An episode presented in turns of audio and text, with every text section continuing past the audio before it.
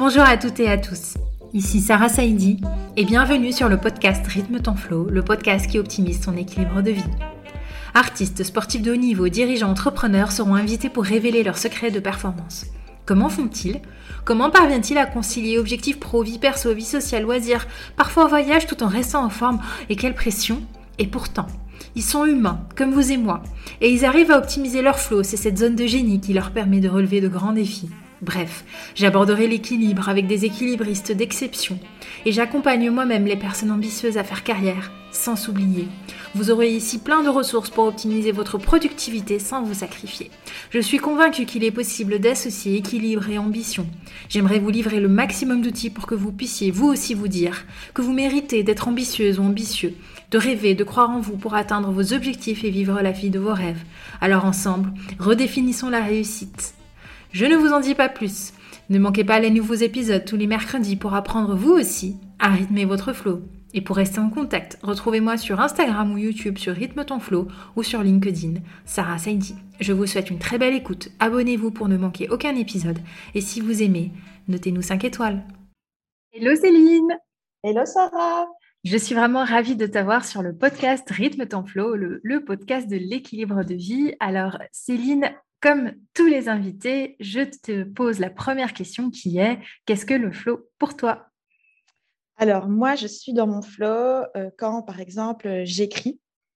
Ça, ça a été une méga révélation. Donc, euh, quand j'écris, euh, là, je suis dans mon flow. évidemment, quand je suis avec des amis, quand je parle, bah, comme on est en train de faire là, je suis dans mon flow, c'est-à-dire que je ne vois pas le temps passer. Et voilà, ça, c'est deux, deux grands points méga importants pour moi. Bah, bienvenue en tout cas Céline sur le podcast. J'ai vraiment hâte qu'on discute de ce flow justement parce que tu as développé un programme qui s'appelle Trouve ton flow. Alors du coup, avant de le rythmer, il faut pouvoir le trouver et donc c'est l'occasion idéale. Céline, est-ce que tu pourrais te présenter pour nous dire un peu ce que tu fais aujourd'hui et comment t'en es arrivé là? Oui, alors donc, je suis coach en réorientation professionnelle, mais j'aime bien dire que ma mission, c'est un peu de transformer le, monde du travail pour en faire une expérience optimale.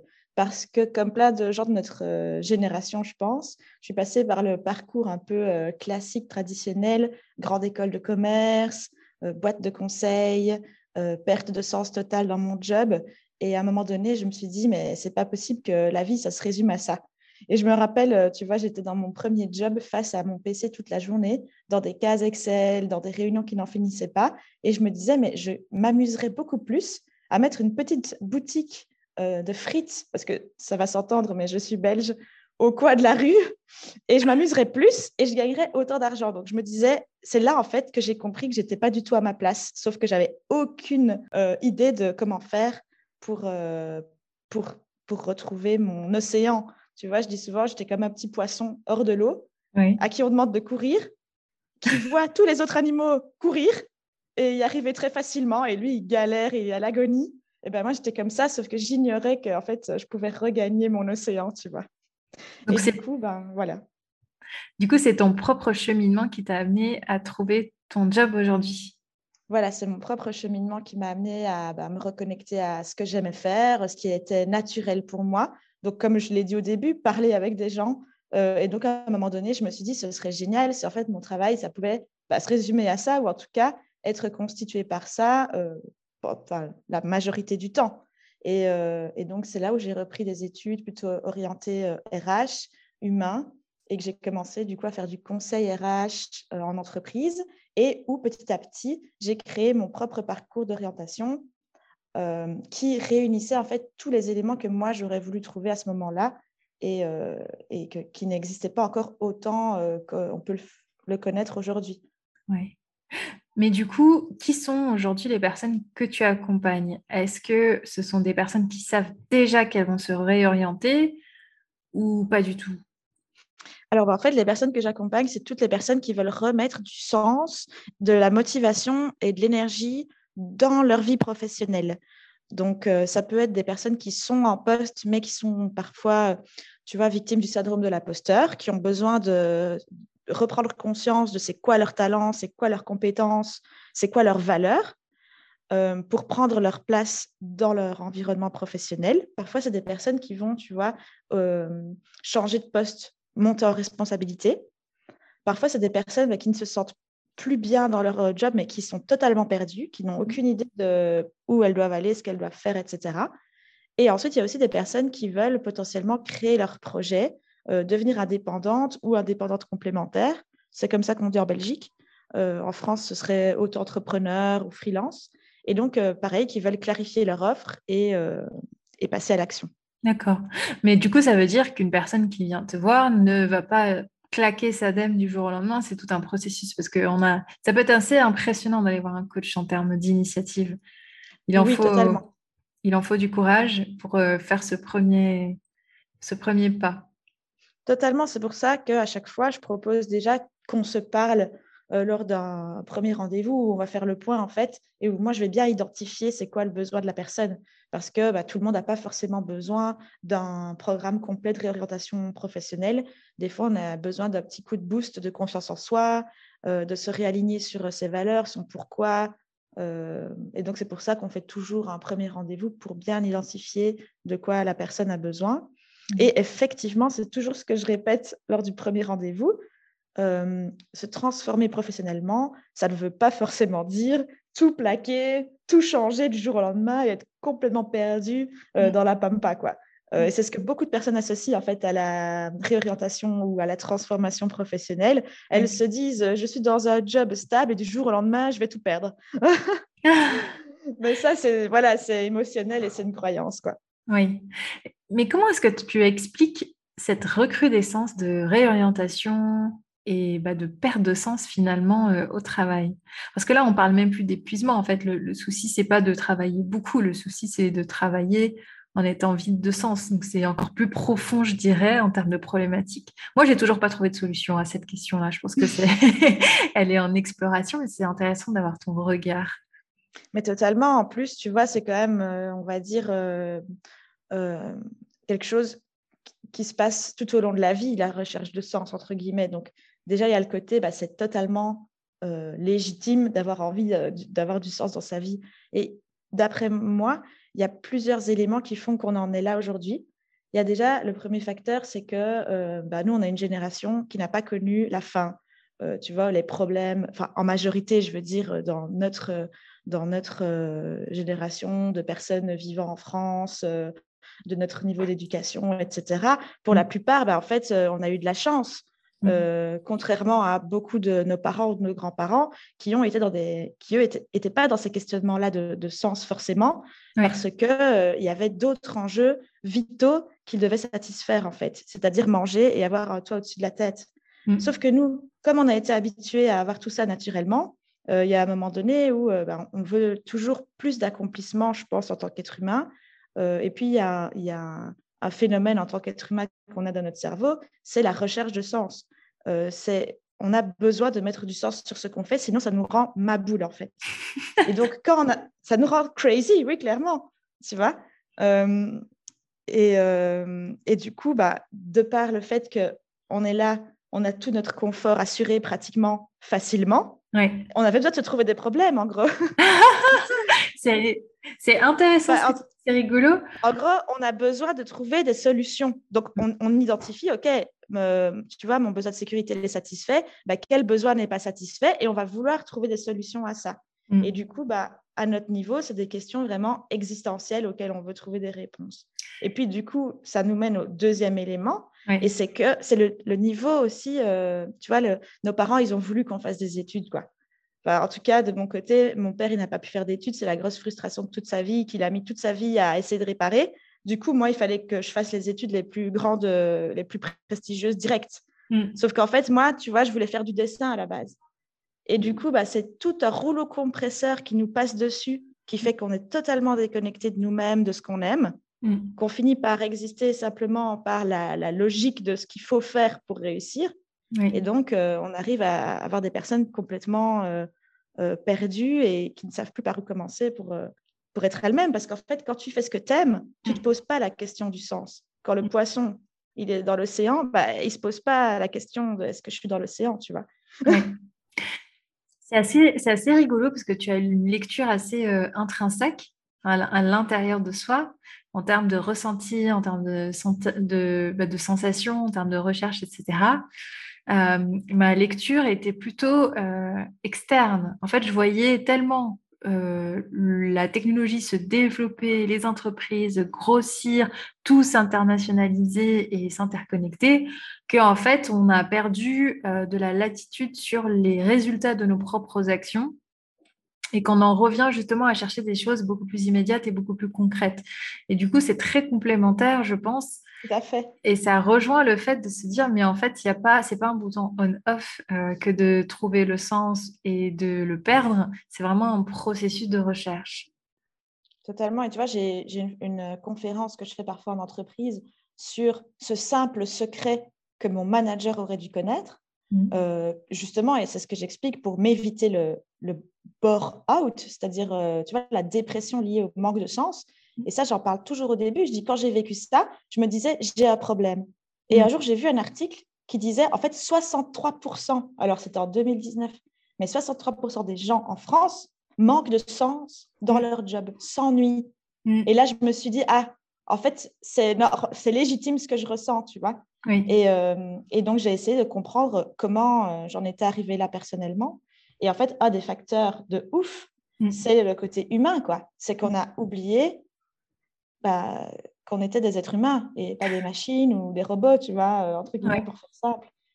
Et comme, comme tu l'as dit, comme tout se roboise euh, autour de soi, ben, ça fait que, ouais, on est, on est perdu, quoi. On, on ne sait plus euh, ce qu'on fout là. Ouais. Alors moi, ça me fait marrer quand on dit que c'est la génération, que c'est euh, normal, etc. Mais en fait, euh, pas trop parce que je rigole pas quand je vois euh, les personnes. Donc nous, on a la trentaine toutes les deux, mais les personnes plus jeunes que nous, je pense qu'elles vont encore moins rigoler. Et j'ai beaucoup de personnes qui vivent donc la crise. Moi aussi, je, rigolais quand j'entendais ça, la crise du quart de vie. Genre, tu vois, entre 23, 26 ans. Et finalement, moi, c'est ce que j'ai vécu. Et en fait, j'ai beaucoup de, clients qui ont cette, tranche d'âge-là et qui, mmh. me contactent tout de suite après leur, première, euh, leur premier mois, voire leur première année d'expérience pro. Et euh, pour, pour avoir des repères, en fait. C'est ça. et en fait, on vit dans un monde où aujourd'hui, on se fixe, entre guillemets, ses propres repères. Et on n'a pas eu les clés dans notre éducation pour faire ça. C'est rigolo. Et du coup, comment de là, de tous tes constats, de ton propre parcours, etc., tu en es arrivé à construire le programme qui s'appelle Trouve ton flow. Qu'est-ce que, du coup, bah, le flow, comment on arrive à le trouver? Et parce que là, je, viens de, en fait, de divaguer un instant de me dire, mais en fait, c'est ce problème, c'est vraiment un Rubik's Cube euh, insolvable. Comment est-ce qu'on arrive à, à, se dépatouiller dans ces beaux draps? Totalement. Donc, en fait, euh, bah, comme je l'ai dit, hein, ça, c'est vrai que je le répète parce que même moi, je le vis. Et en fait, je pense que c'est totalement. Euh, bah oui, c'est humain. On évolue, on change. Et donc, euh, forcément, tu vois, nos activités aussi, elles évoluent avec nous. nos envies, nos désirs, ils évoluent. Donc, c'est vrai qu'on a un peu aussi cette, cette volonté idéaliste quand on fait le programme, de se dire ah ben voilà, je vais aller voir la coach, elle va me dire d'un coup de baguette magique euh, pour qui, pourquoi, comment, tu vois. Oui. Et donc moi je dis toujours attention les gars, si vous voyez des gens qui vous disent ça, euh, là il y a un souci. Mm. Parce qu'en fait, bah, ce serait génial, mais c'est pas possible mm. que, moi je... et en plus c'est tout ce qu'on ne veut pas que quelqu'un vienne nous dire ce qu'on doit faire. Ah mais quand même, on a à chaque fois cet espoir, tu vois, qu'on vienne avec la solution magique, quoi. C'est plus facile. Bah oui, c'est plus facile et c'est rassurant, quoi. Mm. Donc, euh, les, grandes étapes pour trouver son flow, en tout cas au niveau euh, professionnel, ben moi, ça commence toujours par un peu un reboot sur euh, qui je suis. ah, la question. la grosse question. Mais avec des outils à chaque fois concrets, tu vois. Donc, qui je suis, ben, c'est déjà, OK, c'est quoi, mes, quoi mes valeurs, tu vois. Mm. personnellement, en quoi je crois. C'est quoi mm. mes causes, en fait. Les causes euh, qui donnent du sens à, ma vie, justement. Et donc là, je parle souvent de mon pourquoi. Mm. Euh, tu vois, tu dois connaître un peu le pourquoi. C'est un peu euh, un mantra que tu verbalises, que tu formalises à partir un peu de, tes valeurs. Et déjà, il y a beaucoup de gens qui ont du mal à identifier c'est quoi leurs valeurs. C'est dur. Parce qu'ils sont bah oui, c'est super dur parce qu'on on est rouleau compressé par déjà les valeurs euh, qu'on a héritées de notre famille, de nos parents et tout, de notre milieu culturel, social, et puis par euh, nos études ouais. et par la société entière. Mmh. Et puis c'est abstrait. C'est-à-dire que moi, quand tu me dis bienveillance, bah, je te dis bah oui, confiance, bah oui, qu'est-ce que je vais aller choisir? Justice, ah oui, loyauté, quelle est la différence? Et là, tu te fais des nœuds au cerveau sur les valeurs. Il y en a 250, j'ai déjà téléchargé plusieurs fois la liste. Hein. Quel exercice bah oui, à fond. Alors, tu vois, moi, je donne des petites phrases euh, sympas pour identifier ça, parce que c'est vrai que quand tu te mets face à la liste, bah, tu es là en mode euh, OK, euh, par où commencer?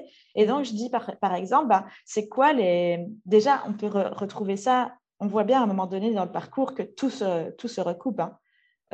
Par exemple, c'est quoi les trois objets que tu as le plus souvent avec toi? Tu vois, par exemple, et un, truc bateau, ça peut être un livre. Mm. Mais alors, en fait, pourquoi? Qu'est-ce qui est important pour toi euh, dans le fait d'avoir un livre sur toi? Ça peut être parce que tu aimes apprendre. Et là, on va être plus sur, tu vois, les valeurs de curiosité, d'ouverture d'esprit et tout.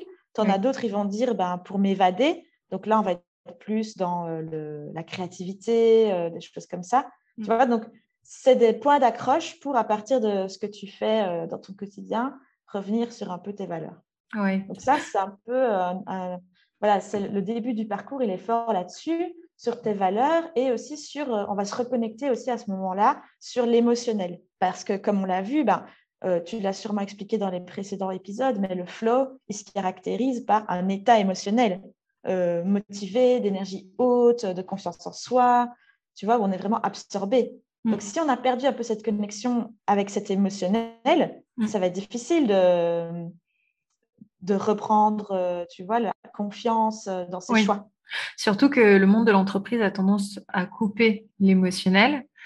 Et justement, se reconnecter à ça, c'est euh, toute une histoire de se dire qu'est-ce que je ressens là, qu'est-ce que ça me fait ressentir, telle et telle situation, etc. pour pouvoir. Et en même temps, si tu fais pas ce travail-là, effectivement, à aucun moment tu peux être dans cet état de concentration et d'optimisation de tes émotions.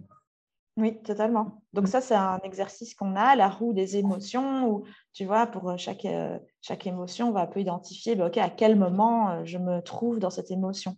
Et ça permet aussi de mettre de l'ordre aussi, justement, pour les personnes, comme on disait, qui ont beaucoup d'émotions très fortes ou justement qui en sont déconnectées. Mm. Ça permet de remettre de la clarté sur émotion et aussi sur les pensées, tu vois.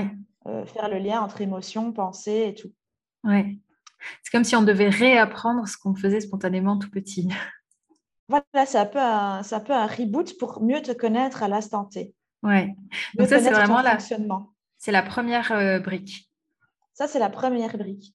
ensuite, la deuxième brique, entre guillemets, je dirais que c'est vraiment le travail sur les croyances, euh, les croyances limitantes. Bon, on en parle beaucoup, mais en fait, c'est un peu ces pensées que tu as dans la tête, que tu penses vraies, mais en fait, qui ne sont pas vraies, qui sont euh, vraies pour toi, qui sont là parce qu'à un moment donné, tu en as eu besoin, euh, ou qu'elles elles ont été, je vais dire, encodées comme dans un ordinateur, elles ont été encodées dans ton cerveau, mais elles ne te servent plus pour avancer dans le prochain chapitre de ta vie.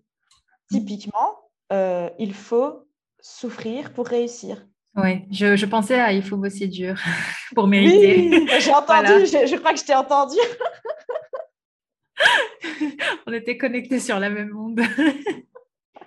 On est sur la même fréquence de croyance. C'est ça.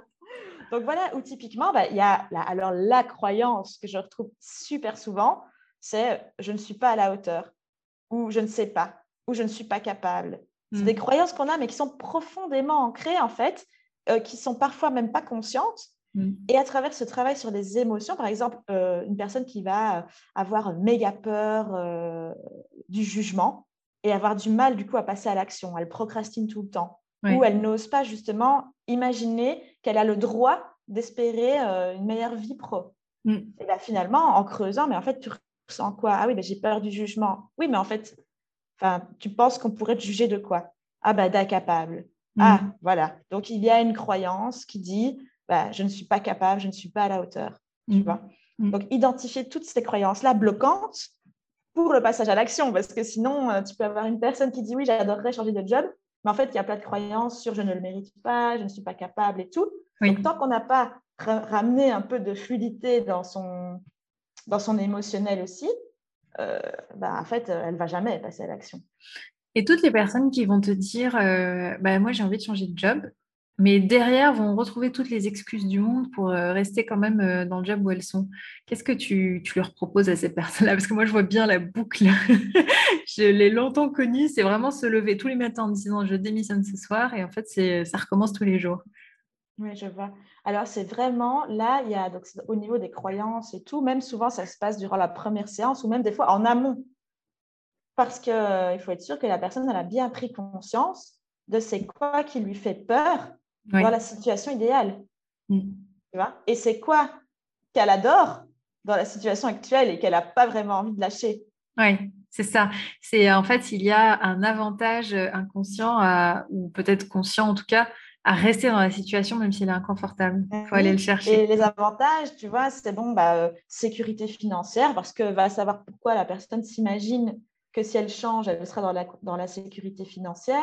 Ça peut être, ah oui, ben, je dois mais ah, je dois à mes parents, ça, ça mm. revient souvent. Mes parents ont payé mes études, euh, donc euh, voilà, ils auraient un sentiment d'être indignes euh, de leurs parents ou de les décevoir. Donc mm. voilà, c'est en fait, c'est aussi souvent, c'est lié à des émotions qu'on ne veut pas vivre mm. si, on, si on change de situation. Quoi. On ne veut pas vivre bah, le sentiment de déplaire à ses parents ou de, tu vois, d'avoir le sentiment de pas être à la hauteur ou de la confort dans un nouveau job dont on ne connaît pas euh, aussi bien, qu'on ne maîtrise pas aussi bien que celui actuel. Donc, en fait, à partir du moment où la personne, elle a clarifié ce qu'elle est prête à perdre mm. et ce qu'elle est prête à affronter, après, là, c'est un choix. C'est ça. Est-ce que est-ce que c'est pour maintenant? Parce que c'est pas obligé, mais mm. au moins tu sais, tu vois. Tu mm. sais que tu es là aujourd'hui parce que ben, ça te fait trop peur. Et c'est OK. Et on oublie très souvent que le fait de pouvoir créer ce choix-là ou d'avoir le choix, finalement, c'est un vrai luxe, entre guillemets, de se dire que je crois assez en mes capacités pour quand même pouvoir rebondir derrière. Et du coup, on arrive à la brique suivante, euh, la confiance en soi, où là, on a vraiment la partie où on arrive dans le concret, où on fait le bilan vraiment de ses compétences, de ce qu'on sait faire, de ce qu'on a développé comme compétences, et aussi de ses talents naturels, mmh. euh, de ses dons. Et alors, souvent, normalement, euh, bah, je veux dire de façon logique, euh, ton flow, il est lié à tes talents. Mm.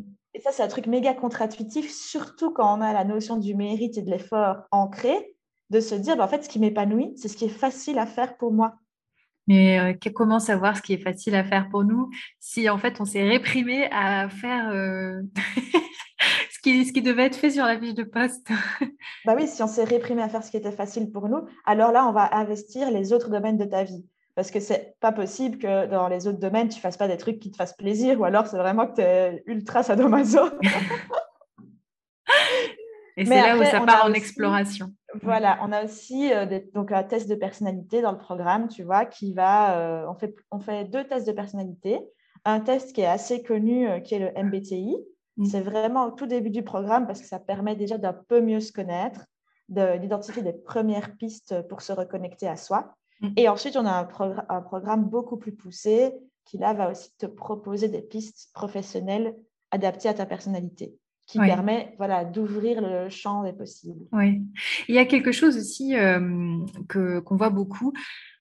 Énormément de reconversions aboutissent à des postes de coach en reconversion. Et en fait, je, comment je, vois ça de mes yeux, euh, on a coupé l'idée d'entraide et de partage. Or, essentiellement, l'être humain, en fait, a besoin de partager pour vivre une émotion agréable. Et plus on partage, et plus on vit cette émotion agréable-là. Parce qu'en fait, les jobs et les fiches de poste ont coupé la notion de contribution et de partage. Je contribue à l'économie, je contribue à la croissance, etc. Je contribue à une cause. Et en fait, comment beaucoup du coup se reconvertissent ben, en devenant coach. Mhm, coach pour les autres coachs, etc. Ah oui, alors s'il vous plaît, ceux qui écoutent ça et qui sont coach de coach, arrêtez de me contacter sur LinkedIn. ah, je rêve. Ah, merci. Oh my God. non, mais ça, j'en peux plus, quoi, tu vois.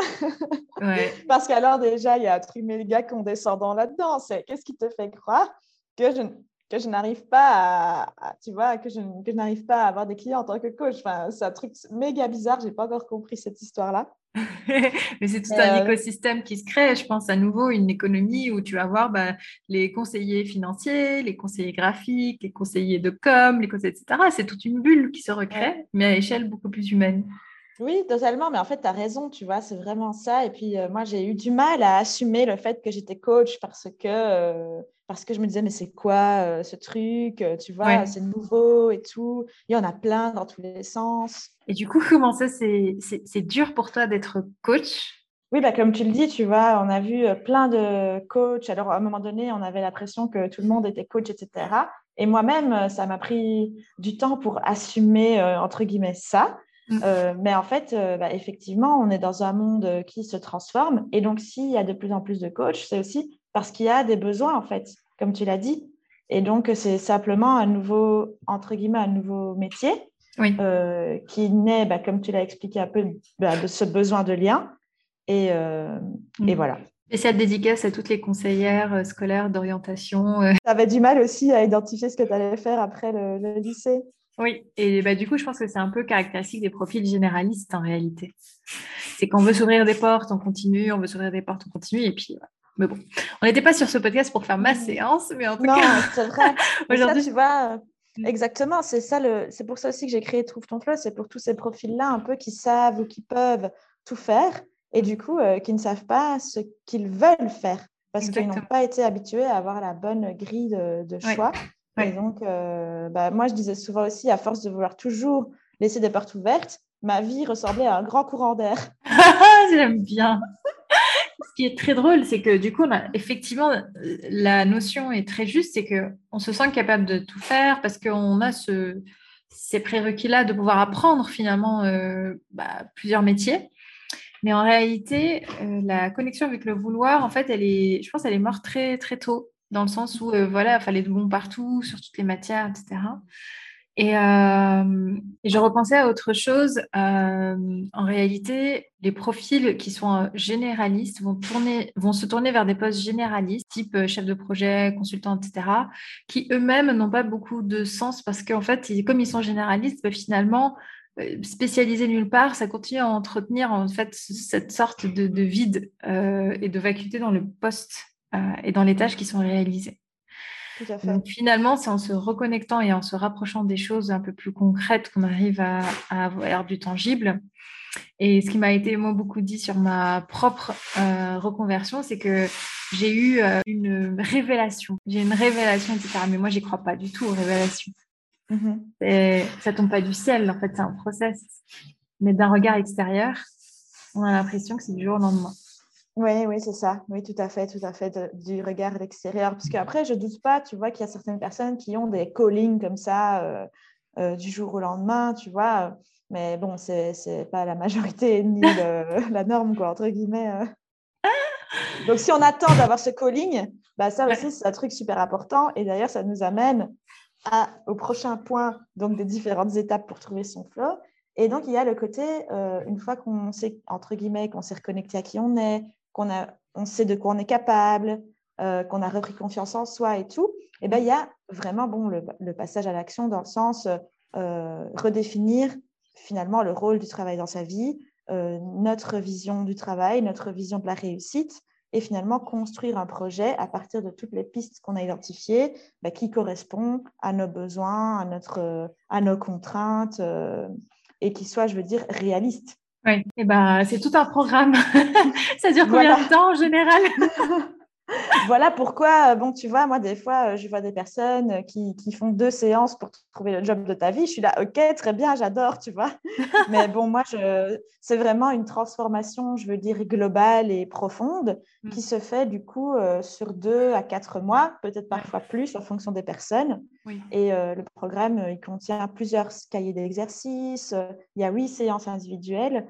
Donc, c'est assez global. Et du coup, finalement, comment euh, à partir d'aujourd'hui, déjà, on peut trouver son flow? Parce que tu disais, mais oui, mais si on, si on a été tellement à contresens de soi-même qu'on ne sait plus euh, il est où notre océan, comme on disait, mm. eh bien, c'est vraiment tester des choses, oser en fait, oser passer à l'action parce que tant qu'on attend, on fait qu'alimenter, comme tu l'as dit, la frustration, le doute, on perd de plus en plus confiance en soi.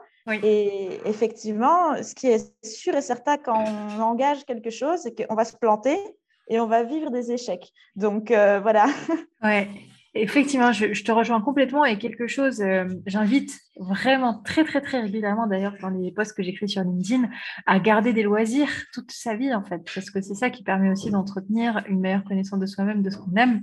Et souvent, souvent, souvent, les reconversions sont le résultat d'un loisir qui devient un peu trop présent.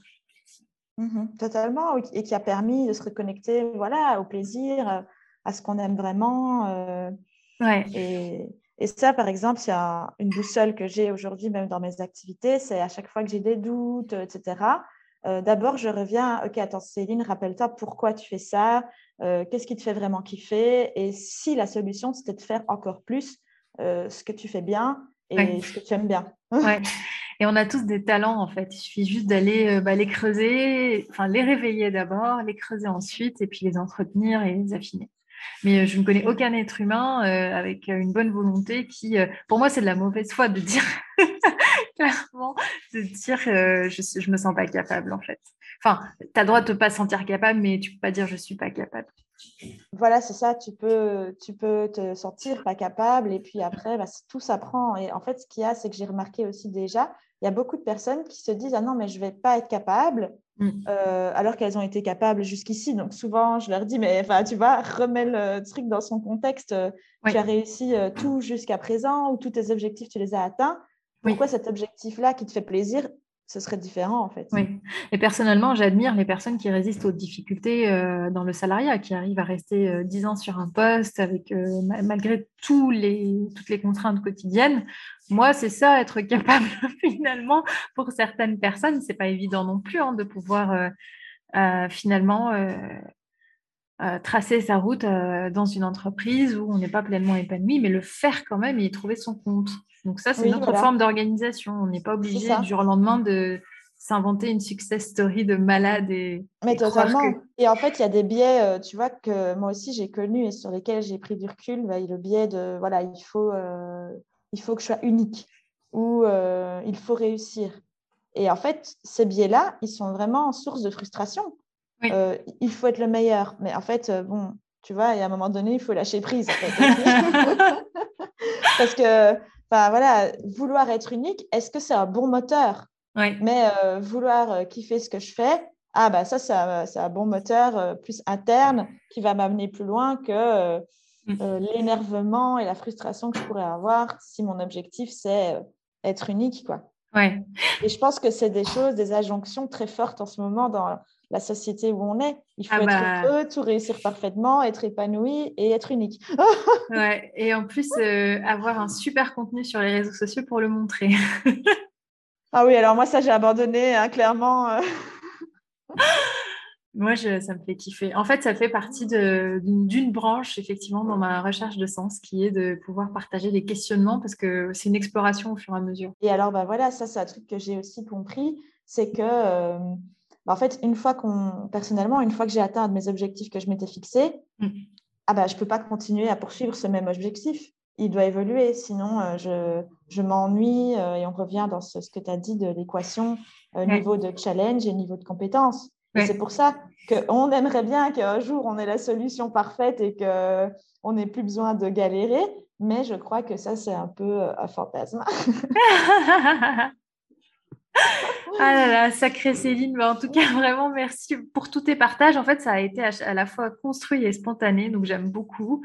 Euh, j'espère que les personnes qui nous écoutent aussi bah, pourront euh, davantage tracer, en tout cas avoir un fil conducteur dans leur recherche de sang, dans leur recherche de, de flow. Tout à fait, tu as super bien résumé. Et je me disais, euh, il y a quelque chose avec euh, l'animation radio, hein, parce que tu fais vraiment trop bien la voix de la, voix de la radio.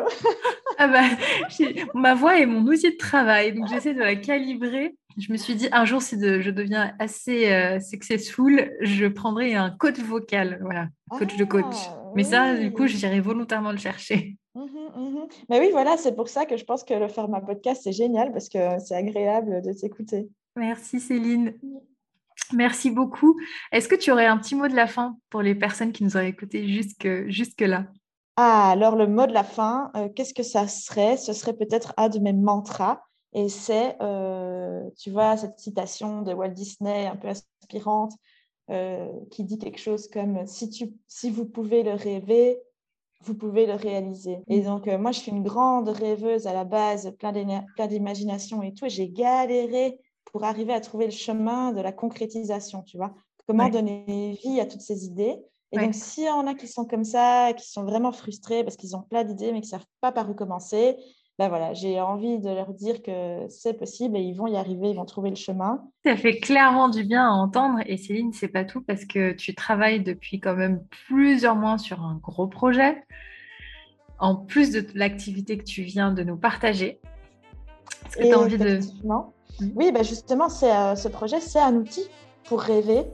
Euh, et ça s'appelle Joya Experience. Ce sont des séjours en résidence partagée euh, durant lesquels on va en fait prendre le temps d'imaginer son quotidien rêvé, puisque c'est la ah. toute, toute première étape, comme on l'a dit. Et durant ces séjours, eh ben, on va avoir de la méditation, du yoga pour se reconnecter justement au corps, aux émotions. Et puis on va avoir des séances de coaching en groupe et individuel pour ceux qui souhaitent, justement pour se poser les bonnes questions et à travers ces séjours, euh, bah, mettre en route en fait des changements concrets dans son quotidien. Ouais, comme une bulle un peu hors des schémas répétitifs du quotidien qui nous permet de créer de l'espace. Mm. Voilà, c'est ça. Et pour avoir des petits déclics, et en fait, l'idée c'était vraiment ça c'était euh, une bulle euh, d'air, d'oxygène, de temps pour que les petits switches, les petits déclics qui doivent se faire afin d'enclencher des changements, des transformations, eh bien, euh, ils se fassent. Ouais. Et puis qu'on se sente mieux après, que ce soit dans sa vie pro, perso. C'est d'ailleurs une parenthèse que je m'accorde personnellement tous les ans, que j'en ai besoin, que j'en ai pas besoin, parce que créer de l'espace est toujours essentiel, je trouve, pour garder justement un bon équilibre de vie. Vider un peu le vase, le remplir à nouveau, et ça permet de faire un joli reset. Céline, j'ai vraiment été absorbée par cet épisode. Alors j'essaye de faire des épisodes qui ne dépassent pas les 35 minutes, mais j'aurais tellement souhaité en discuter encore plus avec toi. En tout cas, merci vraiment pour tous tes partages, un vrai régal, pour tous tes conseils aussi, euh, hyper concrets, même si la question du sens est quand même euh, une vaste question. Et puis, je suis vraiment ravie de t'avoir reçu sur euh, ce podcast. Encore bah, merci Sarah pour l'invitation, merci beaucoup.